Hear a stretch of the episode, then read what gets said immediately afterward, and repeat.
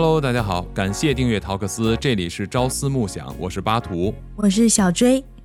哎，小追，最近在社会舆论上有一个非常火的事件，我相信你应该也听说过，是不是？就是关于一个人虐猫的事儿。哦，对，是的，好残忍啊，这个行为。对，这件事情是让我让我没有办法容忍，因为我这个人是一个非常喜欢动物的。不是说我高不高尚，或者说我这个人是不是很善良，没有，就是我本人很喜欢动物，嗯，不管我能不能接触它，就只要是动物，一般对我来说都 OK。所以像我以前上学的时候，我也经常会去一些叫做 animal shelters 流浪动物收容所，或者还有就是一些比如说野生动物受伤了呀，然后就会把它们送到那边去。这个都是我以前上学的时候去做义工的地方，我就很喜欢去帮助这些动物。所以当我看到人类。去伤害任何一个动物，不管它，你把它定性为所谓的有益还是有害的动物，对我来说都是无法接受的一件事情，对吧？对，就你可以把它赶走。那因为看到这件事件以后呢，我今天就想来跟大家一起来分享一下，为什么会有人类会有这种想去伤害动物的这种行为，它背后的原因是什么？这是让我实在是费解的。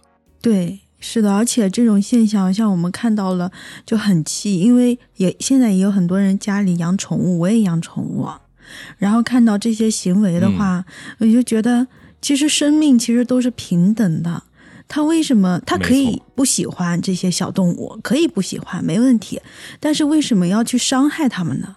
这个接受不了。没错，完全接受不了。对，所以说这些行为背后的动机到底是什么？嗯。今天想聊这个话题，还有一个非常重要的因素，就是其实很多人可能没有往更深一层去思考。如果我们要是去了解一些关于，比如说一些历史上有名的这种系列杀人魔，或者这种心理变态造成的这种系列杀人狂，他们的行为做法，你会发现有一个共同点，就是在他们实施对人类犯罪，而且是非常残酷的。一般这种系列杀人狂都存在着绑架。呃，虐待、性虐待，然后虐杀，他不是说，比如说冲动性杀人，就我我一刀干掉你，或者一枪干掉你，而他是，他是一种虐待型的杀人，他从中间可以得到快感。所以像这些案件，你会发现有一特点，他们最开始的时候都是先从动物下手的，他们并不是直接就对人类干出这样的事情的。嗯，所以其实看起来可能是一个普通的现象，说啊，有人虐猫，他有病，不一定。因为如果我们不把这些人他们的行为加以约束，甚至要用法律去对他们进行惩戒，因为你不用法律进行惩戒的话，你是没有办法更深入的去了解这个个体行为它背后的逻辑是什么，它背后的心理原因是什么。嗯，那么如果任由它发展的话，会不会有一天它造成了对其他人类的伤害？你不好说。所以，比如说那个有一个非常著名的。在美国的一个叫做系列杀人魔，嗯，他同时还吃人，所以叫系列食人魔，叫 Jeffrey Dahmer。嗯，这个人非常非常有名，为什么呢？因为他是专门去性虐待、杀害男性，他本身是个男人，嗯，对吧？他是性虐待并且杀害男性，同时呢，他把这个人杀了以后还会吃他的肉。这个事件。呃，我和小追可以再放到我们的陶克斯不可思议的那个专辑里边，给大家来详细的讲这个故事的整体的事件吧，好吧？好，他的这些行为会不会是他小时候出现过的这种有一些虐待动物的倾向？就是有。就为什么我们要讲他的故事，就是因为他在小的时候就是从开始虐待和杀小动物开始的，而且最有意思的是，他爸爸还是一个我忘记了是个生物学家还是什么，就是一个高知阶层。所以当他开始收集这种骨头啊什么之类的，他们家人觉得他是一个正常，觉得他是在搞研究，就忽略了他在心理上的这个问题。啊，这个我们就不多的剧透了。但是说到这儿的最主要原因，就是因为我们今天就要来分析一下。这个人在背后虐待动物人的背后的心理原因是什么？这个很重要，这是第一个维度。从心理上面呢，我们其实可以分成四个部分。比如说，目前我在找到的一些资料，对于这种类型的研究里边，它就包括，比如说从基因角度来讲，嗯，就他说这种东西可能是有基因造成的，嗯，它有一种遗传性；还有一种呢，就是从道德层面的退化，然后还有的人，他是一种，比如说我对我现实社会或者我对我现实生活的不满，而且并且呢，我没有能力去改变我的现实的生活，所以我就把它转移，转移到我更容易欺负的对象上面去来发泄，对吧？当然，还有一种就是刚才你提到的，跟这种他从小生长的这种呃儿童成长时期的一些经历有关系。但不管怎么说，我觉得这个从心理层面的大范围的问题都是可以被。至少可以被研究、被理解的，因为他是个病人，对不对？对。但是呢，在节目的最后呢，我想跟各位分享一个人虐待动物的另外一个原因，而最后的这个原因是才是真真正正让我，我相信很多但凡有点人性的人都无法接受的一个事实。我们在节目的最后的时候，我会把它。情绪化的宣泄出来，好吧？因为我不想在节目前先把这种东西带到节目里来。我们先来正常的去讨论一下这个东西到底是怎么回事儿。对，好的。其实作为有一些心理上边不太正常的人，他去伤害动物，他的这个从心理的分析的角度，他的情况也很多，非常的复杂。像每一个这种事件的出现，哈，我们只能尝试着去解释他这种虐待动物的一部分行为，我们没有办法统一的去概述性的去。有一个结论，因为他的个体差异非常大，嗯，比如说他的这个个人的经历呀、个人的境遇呀、遭遇呀、他当时的情绪呀，这些都能造成他的行为有差异化。所以我们不能说啊，只要是虐待动物的人都是什么什么样的人，我们不能这样去定论一个群体，或者说把一个个体放到某一个群体里边去给他，呃。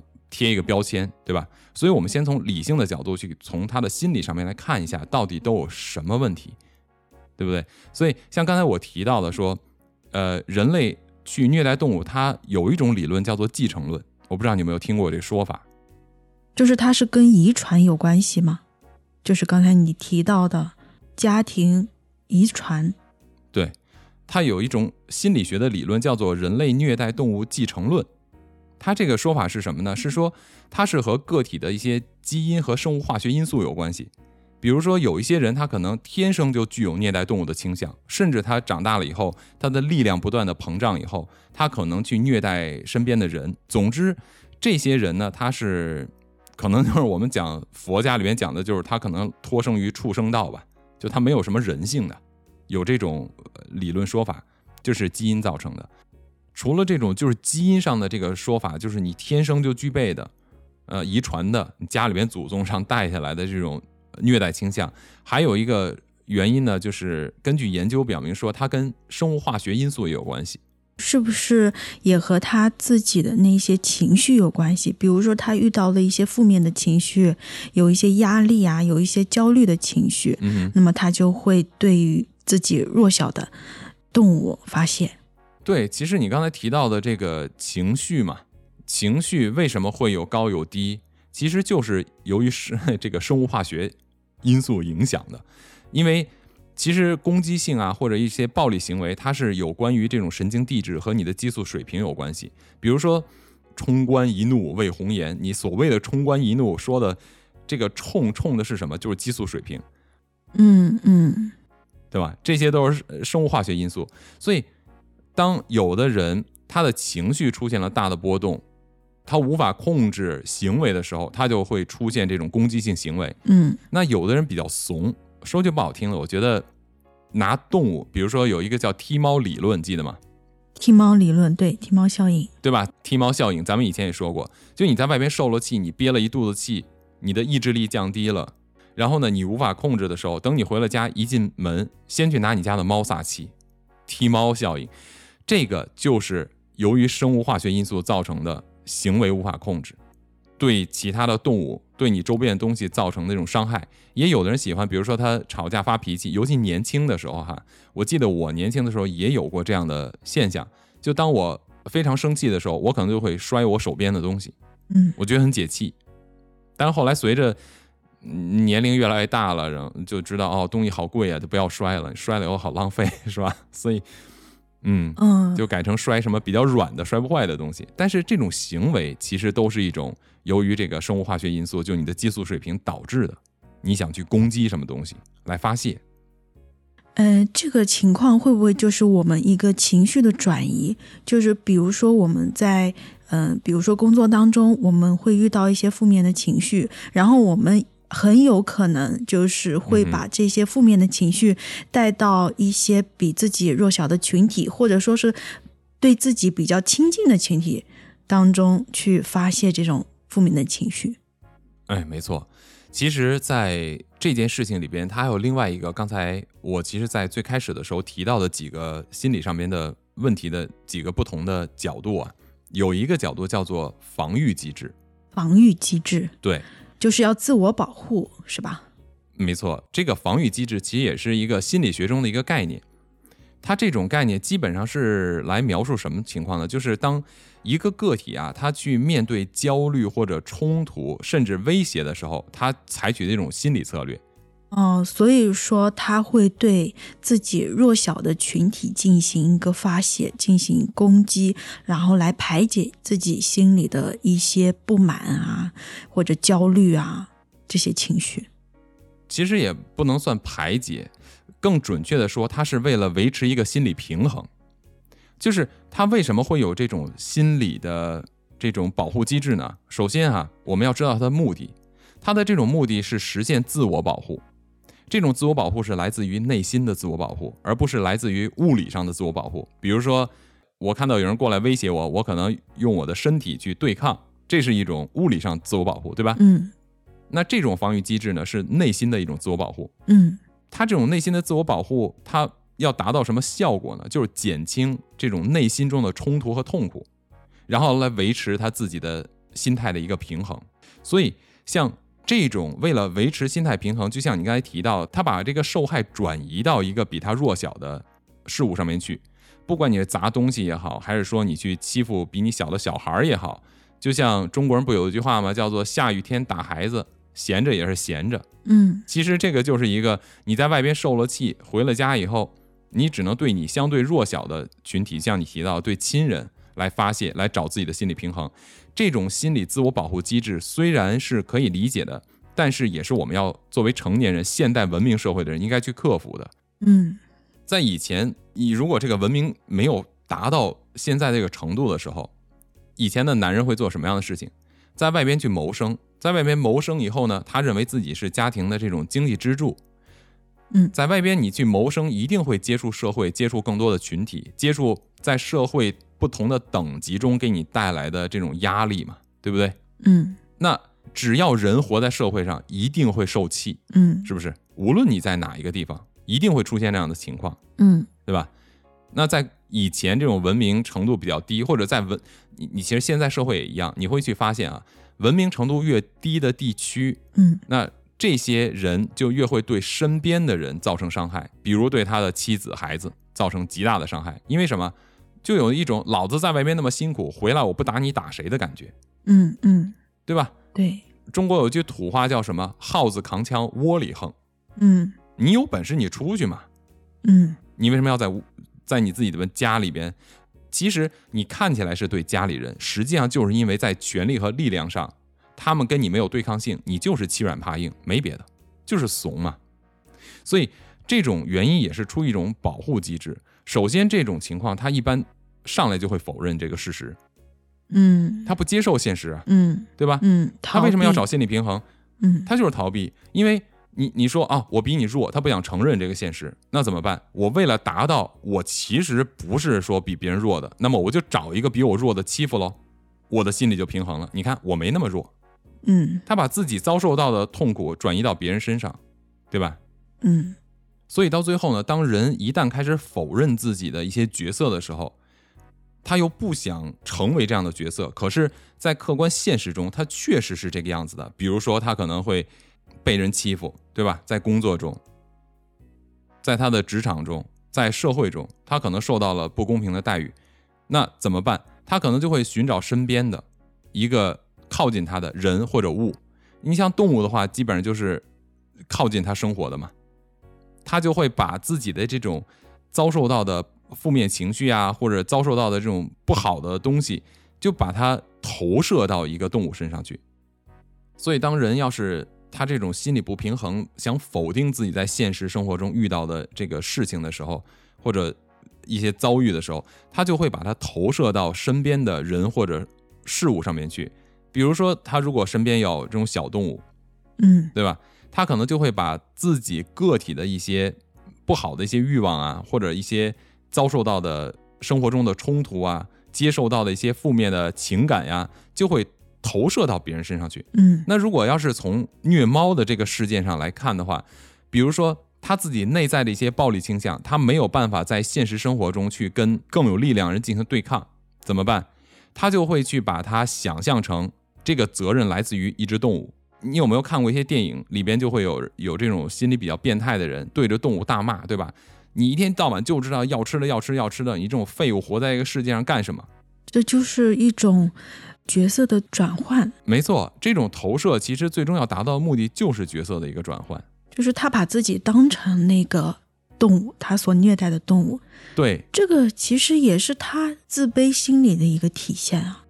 其实很多时候，为什么说？首先，先说他不认可这个自己这个角色，很多时候他是对自己是气愤的。这个其实就是把自己的角色转换成了动物的角色。没错，这个就是心理学上它有一个叫做这种位移，就是把自己换成另外一个人角色，就跟你看到电影、电视里边有的时候那种变态对着镜子骂自己一样，你就是个笨蛋，你就是废物，就类似这种的，其实就是一种位移。那他们处理人际关系的能力和，嗯，比如说排解自身压力的这些能力啊，嗯。可能是比较薄弱的。对这个其实要看一下，比如说他们在社会生活中，就是这个在人类社会结构中，他们处于一个什么样的地位？他们是经常受到别人的来自别人的压力吗？他们是不是经常接受到来自于上级领导或者同事或者身边的人给他们带来的压力？他的人际关系又是什么样的？可能都会导致他的情绪的变化。对，有可能他被别人暴力对待过了，那么他们这些负面的情绪没有办法得到转移的话，嗯所以说他们就会通过虐待动物啊、虐待比自己弱小的这些群体来释放自己的压力和负面情绪。对这些人呢，通常在做这件事情的时候，除了他能够去虐待动物，你会发现一个问题，他经常会把他们合理化。什么叫合理化？就是他会把这个角色呀跟自己联系起来以后，给他以施暴对象一个合理化情绪的，来让自己认为我对他的行为是合理的、是正常的、是应该的。比如举一个简单例子，呃，有一些这种心理上的人呢，他会认为说，我在人类社会结构中，对于我的领导来说，我就像一只狗一样；嗯对于我的呃客户来说，我也像一只狗一样。为什么？因为好像我在从他们那边谋生。其实他对自己是很气的，嗯再加上可能有些人他会遇到一些挫折的时候，他就会把这些归因于自己的一些错误啊，或者去责怪自己啊，然后又无力反抗，他又没有办法去反抗所谓的现实的时候，怎么办？他就会把这个角色通过转移、通过投射放到动物身上，对吧？他就认为说，比如说我养了一只猫猫，养了一只狗狗，他就会觉得什么？我每天喂你吃的，喂你喝的，你吃我的，喝我的，用我的，老子踢你一脚你也活该。他就认为说，因为他在现实社会中就是这样的嘛，嗯所以他会把这种行为合理化。嗯，这不就是一种退化的一种行为吗？对呀、他其实这个就是这样的。你说到退化，其实这个就是我们马上就要提到另外一个点，他这个退化到底是他的人的行为退化，还是什么退化？应该叫做我们的内在的一种道德修养的退化。道德的退化。所以他们就是通过忽略自己这些行为所带来的一些负面后果，嗯，从而来降低他们道德的内疚感。对，所以呢，很多这种人，他们通常都是更关注于自己的短期利益。什么叫短期利益？就我们以前也经常会提到一个现象哈，就是你就会发现，像彩票啊、毒品啊、烟酒这类型的东西，从大的世界经济范围内，你就会发现销量越高，也就是这几样东西，赌博业呀。色情业呀、毒品呀、烟酒啊这一类的销售额越高的地区，它其实是和整个这个地区的经济成反比。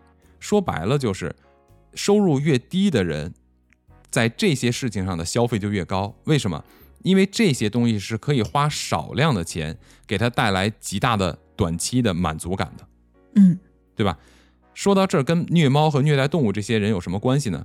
他们可以通过虐待动物、虐待猫的这个短期的过程，来迅速的达到自己的满足感和控制欲。所以，他们为了能够让自己有这种满足感，就去完全忽视掉给动物带来的痛苦。有的人他可能会养一只狗，然后呢，不断的虐待这只狗，就是对狗产生那种长期伤害。啊、我想起来上一次我在我家，然后对面看到有一个男的，嗯，然后把他的狗啊关在阳台里，然后就一直打他。我上次看到了，我就惊了。我说怎么会有这样子的人呢？他为什么养着他还要打他？就一直在打。所以就是你发现这样的事情，你还没有办法做什么，对不对？嗯，对，为什么呢？这是他的狗，没办法。没错，你看这些人，他们会主动的忽略掉这种负面的结果，对吧？嗯，对，所以这种杂碎需要用什么来控制？就是用法律来控制。如果对动物的保护不能够实行真正的立法，并且在执行层面懈怠，你只有这个所谓我立法了，你不能啊。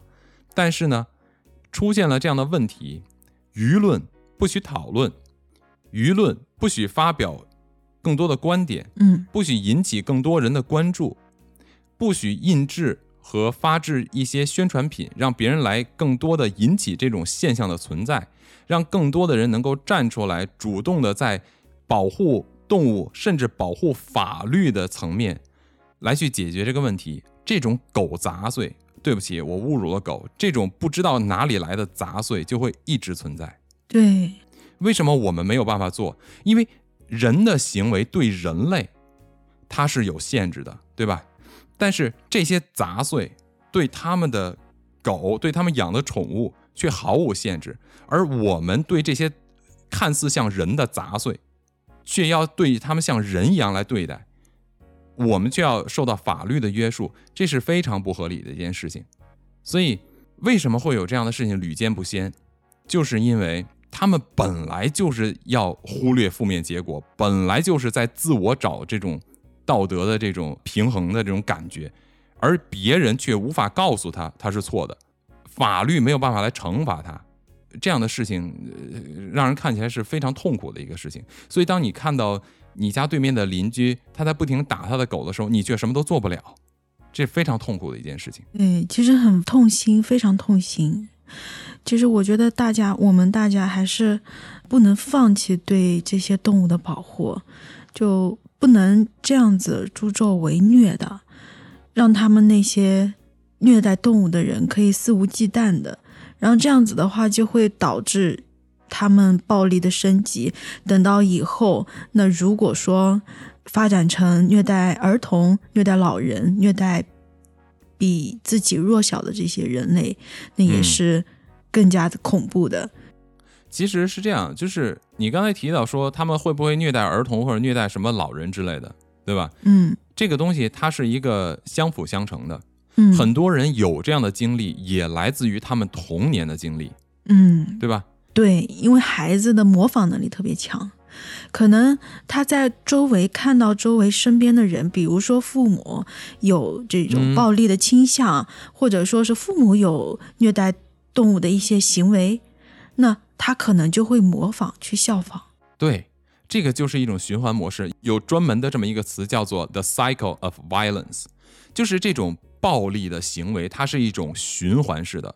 我们有一句这个好像这个像教育家庭教育的名言一样，叫什么“棒打出孝子”，嗯，对吧？嗯这个“棒打出孝子”的这句话，其实就是 the cycle of violence，就是一个这种暴力循环的模式。你爸爸打你，因为为你好，所以你生了儿子，效仿你爸爸一样打你的儿子。等你的儿子生了儿子以后，你的儿子的儿子也照样打他的儿子。这个就是一种暴力循环。这种暴力循环通常会让人简单，我们说的简单粗暴的方式去解决现在的问题，达到短期效应。比如说，这个孩子很吵，我一脚把他踹飞了，对吧？滚！嗯。你可以短期的得到宁静，嗯。但是从长期的影响来讲是非常不好的一个事情，它的影响可能会非常的深远，一直可能到这个人成年，到他他会把这种行为方式以及处理相应问题的方式延续到他的下一代和对待他身边的人。嗯。所以这种暴力的循环的模式，我们必须要通过，尤其对成年人来讲，如果对于儿童，我们要通过教育；对成年人来讲，这种暴力循环就只能通过法律的形式来解决，就必须要通过法律嘛，对吧？对，有很多的国家现在有一种警察叫做 animal police。什么叫 animal police？就是就是动物警察，他们不负责人类法律，他们只负责执行对动物保护的这个法律。他们对人是没有这个执法权的，但是对伤害动物的人是有执法权的，包括对动物救助啊，对，对不对？有人虐待动物啊，都是可以行使权利的，也是国家暴力机关。所以说，如果从一个大的层面不去解决小的事情的话，那么带来的问题就会变成一种很可怕，放大一点就会变成了一种社会化的现象。它会影响的是什么？是是影响的是社会价值观。嗯如果一个社会人人都对动物毫无怜悯之心的话，那这个社会很可怕。嗯比如说，你也会发现啊，文明程度越高的社会结构，他们对动物的保护就会越高。为什么呢？嗯因为文明程度越发达，人的通过教育不断优化的是人性的光辉的一面，就同理心嘛。刚才他们提到的，为什么他会伤害别人？如果今天我让你去打一个小孩儿，你会不会动手去打他？你不会，为什么？因为你有同理心，不是因为你道德高尚，嗯对吧？今天你看到一个老人走在马路上，佝偻着身躯，拄着拐，你过去咣给他一脚，给他踢到地上，然后嘲笑他，你会不会这样做？你不会这样做，为什么？嗯是因为你道德高尚吗？不是因为你道德高尚，是因为你有同理心。但凡你是个人，你就应该具备这样基本的同理心，对吧？对，因为每一个生命其实都是宝贵的。我们不说那些什么每个生命是不是都宝贵，我们不说这一点，我们就说动物。咱们之前在聊其他的话题的时候，也多次提到过，不同种群的动物，它也会去保护幼小的生命。我记得咱们在以前聊，我忘记哪一期里边了，我提到一个例子，就是我看《动物世界》呃这种纪录片的时候，就有一个非常经典的一个一个狮群里边有一只刚刚出生的小鹿，真的是刚刚出生，它从它妈妈肚子里刚刚出来。然后就觉得很好玩啊，满处乱跑啊，跳来跳去的。这个时候，狮群就过来了，一只母狮子就过去咬住了这只小鹿。然后呢，没咬住这个小鹿，可能身体还是湿的嘛，从它妈妈肚子里出来滑滑的。结果呢，就从嘴里滑出去了。结果这个小鹿呢，一点都不害怕，爬起来以后继续又跑又跳的围着狮子玩。当时这只母狮子就傻在那边了，嗯就回头看着它，嗯就看着它玩，结果另外一只母狮子冲过来要去抓小鹿的时候，你猜怎样？这只母狮子马上阻止了那只狮子，来保护这只小鹿，一直保护这只小鹿回到它的鹿群里边去。所以说啊，我是说你有没有人性，其实都高抬了这件事情的这个这个尺度。就但凡你要是一个有生命的生命体，或者有意识存在的这么意识体的存在，我觉得这种人做出这种事情，在我看来就是杂碎。就好像宇宙中的边角料一样，对吧？嗯不值得一提，非常的可恶。嗯相反，比如说我还看过一些其他地方，地名我就不说了，就是在东南亚那边，他们会把狗就随便像一个什么东西一样拴在车上，车的后后座上面，拿那种绳子捆着，颠来颠去的，你想有多痛苦？他就把腿绑起来，然后就吊在那上面，就那样，然后带回家就是为了吃的。咱们之前也提过，说现在文明社会的人类，我们要吃肉，有的人就说，那你不吃肉嘛？不要扯这个蛋，嗯，对吧？？文明社会的屠宰场都是让你将要杀的动物，为你而死的这些动物，以最少的痛苦来杀死它，嗯对吧？比如现在的杀牛的地方都是用电击枪，嗯对吧？一下就把它这个牛的大脑电击死亡。嗯让他尽可能减少痛苦。如果你今天还跟我说你吃肉，我杀他应该的，那你这个想法就是非常的低级的。你可以吃他的肉，但是你不能因为吃他的肉，你还要去虐杀他。你可以不喜欢他，你还要去虐待他。就像前一段时间有人在那边很搞笑抓老鼠，然后把老鼠绑在什么那种炮竹啊或者是什么这种东西上面，然后拍出视频来在那边笑，是这我我我克制，我不想骂人，所以 嗯，这种行为我觉得都没有什么值得讨论的，非常气愤，对吧？你可以不喜欢老鼠，你觉得老鼠所谓的是什么有害的东西，那是在你的利益点上面它是有害的，嗯，是的，嗯，对？吧？老鼠招谁惹谁了，嗯，对，对吗？每一个生命都有它存在的价值和意义。对。前两天我有一个认识的人突然给我发一消息，哇，今天我杀死了好几只老鼠啊，太怎么怎么样？我说你以后不要给我发这种东西，你再给我发这种东西，我立马把你就，我立马就把你拉黑。有人就会说你这个叫圣母婊，我告诉你，你这种想法如果认为这个行为是正常的，好，你可以当我是圣母婊啊，你就是杂碎，就这么简单，嗯嗯，对吧？嗯对，像这种行为呢，他都是故意的。那我在想啊，就是当孩子很小的时候，他可能会出现一些无意识的这样欺负弱小的这种行为。其实当时如果家长发现了，就应该要去注意到这些行为了。这些行为就像我刚才提到的，为什么要去管制和约束？因为这种行为会成为一种社会化，对，对吧？它会成为一种社会价值观。嗯比如我们小的时候，经常会学到了一个叫做四害，嗯年龄稍微大一点的人应该都有过，哪怕八零初这一代，你们应该都听说过什么叫做四害。我就想，现在我们反思一下，四害这个害是谁定义的，嗯对吧？这个害的利益是对谁？嗯不能因为在某一定程度上损害了你的利益，你就要对别人赶尽杀绝吧？这是一种什么样的一个价值观？是不是？如果照这么说的话，天上的鸟你是不是全部都要杀绝了才能开飞机啊？不然一只鸟对飞机造成的伤害远远大于鸟对其他的造成的伤害，那你是不是这还关乎到人命呢？你是不是应该赶尽杀绝啊？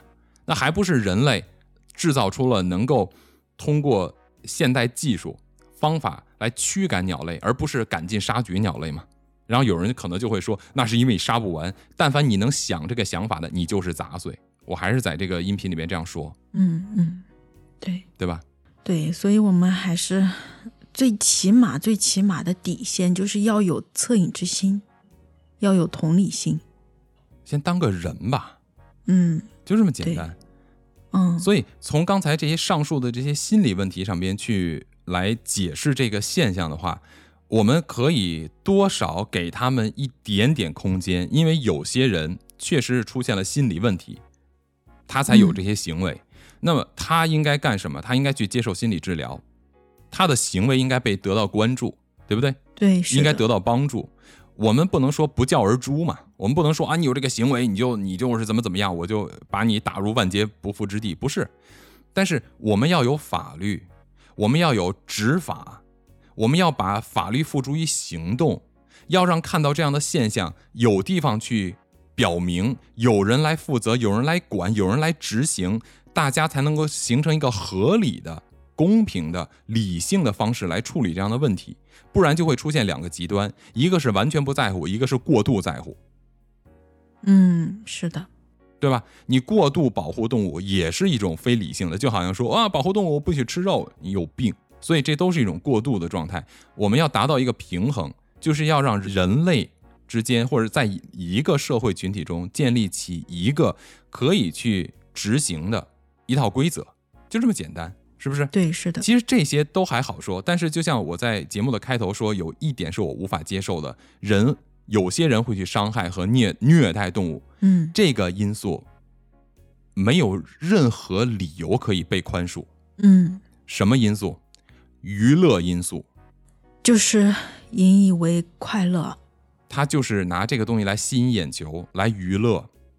你像我刚才提到的，把老鼠绑在这个一棵树上，对吧？就四肢撑开，绑在树上，绑在什么东西上，然后拿气枪打，或者拿箭射，或者拿什么烟头烫，这种嗯杂碎的做法就是娱乐，嗯对吧？这种、嗯这种人类的杂碎就应该越少越好。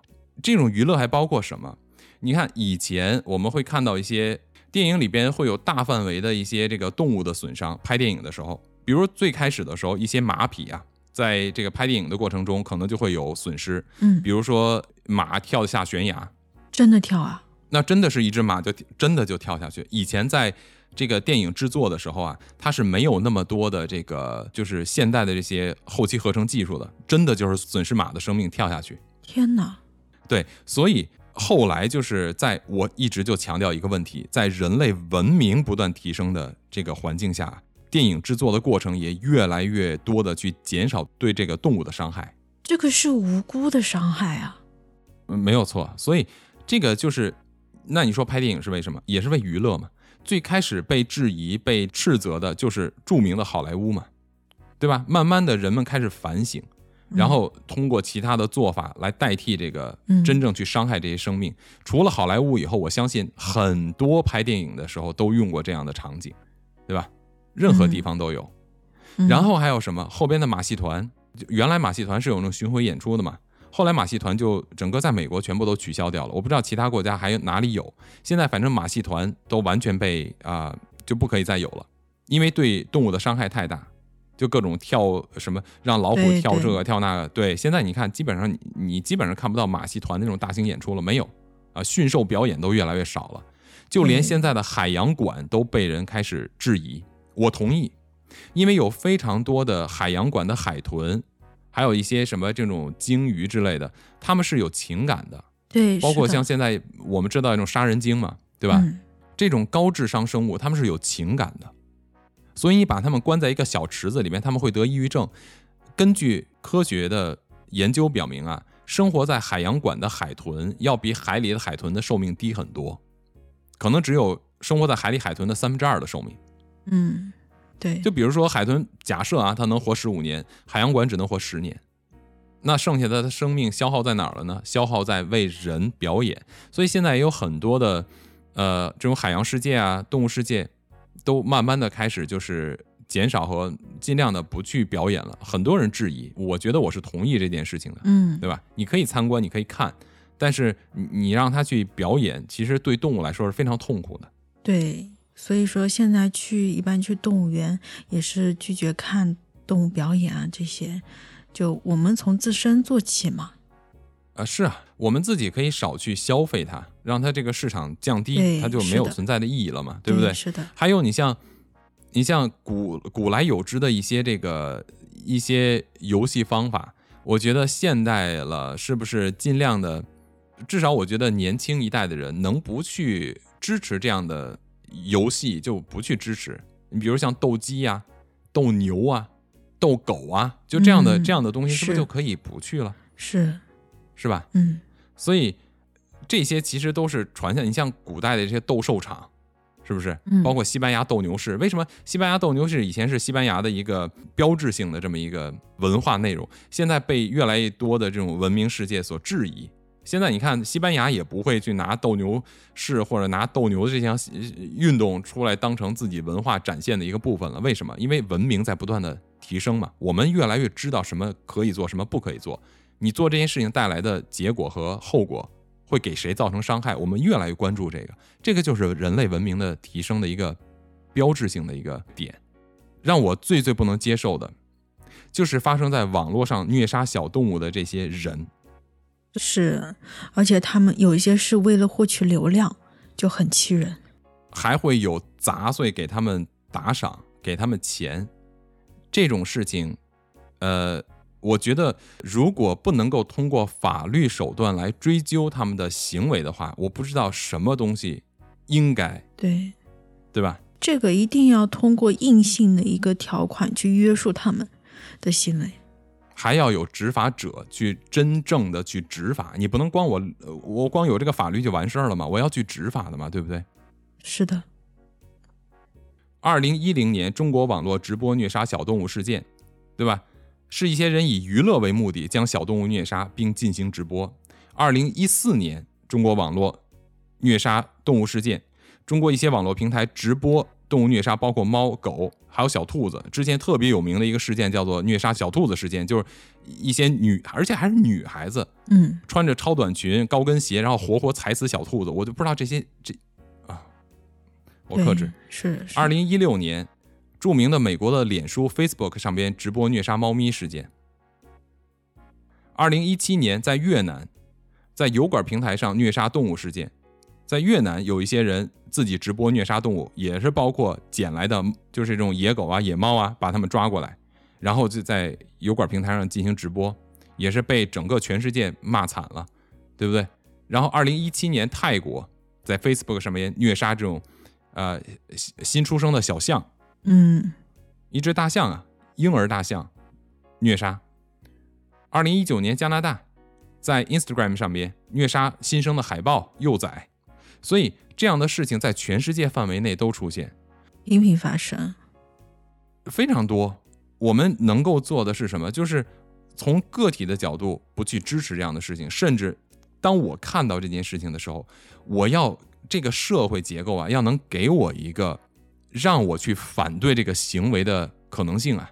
就是可以，我们可以去站出来去制止他们。对不对？这种人你是没有办法禁绝的，但是你从一个社会结构上，你要允许我能够站出来去阻止这样的事情啊，对，对吧？当然你要给我的行为受限制，比如说我看到一一个人在打狗，我过去把他打一半死，行不行？那不可以。我再怎么气愤，我是个人，我要约束我的行为，有法律来约束我如何对待另外一个人类的行为。那么也应该有法律来告诉我，我要怎么处理当一个看似像人的一个杂碎去这样对待一个动物的行为，我要怎么做？你要给我明确的嘛，对不对？而且我要有能力去真正的去有这样的呃执法部门，我可以去告诉他这样的事情，由执法部门来执法嘛，可以啊，对不对？嗯，对，啊，所以这个就是今天我想聊这个话题，让我非常气愤。我说到这儿的时候，其实我稍微有点发抖，身上就是这个原因嗯。是的，嗯，那么在节目的最后呢，我也再说一个事件，这个虐猫的事件，我身边的朋友做了一些 T 恤衫以及一些布袋、购物袋，当他想去印制的时候，有一些地区不给印，说不要扩大舆论，所以不给印。我不知道是什么样的杂碎的社会形态会有这么可笑的事情。对啊，我就觉得这个舆论是什么？我不懂，我我我也不知道他所谓的不允许的这个群体是谁，我不知道，大家自己去看吧。我我什么都不知道，我也不懂，我只知道这个事情是现实发生的。因为当他跟商家沟通的时候，商家回复的就是我们不被允许印制这样的东西，嗯嗯嗯，好吧？如果一个虐待一只猫的这个事件都不能够去引起别人的关注的话，哦，那我真的不敢想，关乎人类更重要的事情还可不可以说，对吧？其实虽然我们没有办法要求我们每一个人都要去热爱小动物，热爱我们的自然环境，但是我觉得我们对于每一个生命都起码应该有一个该有的尊重。哎，节目的最后还是那一句话，奉劝有一些杂碎，别枉费了你妈把你生了一个人的样子，当个人吧。都不配为人。OK，太生气了。今天咱们跟大家就把这个事情就聊到这儿吧。如果各位喜欢我们的节目的话，不要忘了给我们订阅。如果有什么其他的想法，也可以给我们留言。呃，欢迎大家提出你们的观点和想法。如果要是有兴趣想听一下我和小追讲的关于这个由虐待动物的事件不断的引发成，唉，一个系列杀人的这么一个故事的话，那么也希望各位可以去关注和订阅一下陶克斯不可思议那个专辑，我们将会在那个专辑里边给大家来分享这个事件。OK，嗯，那我们下期再见。好嘞，那再一次感谢各位收听陶克斯，这里是朝思暮想，咱们下期再见，嗯，拜拜拜拜。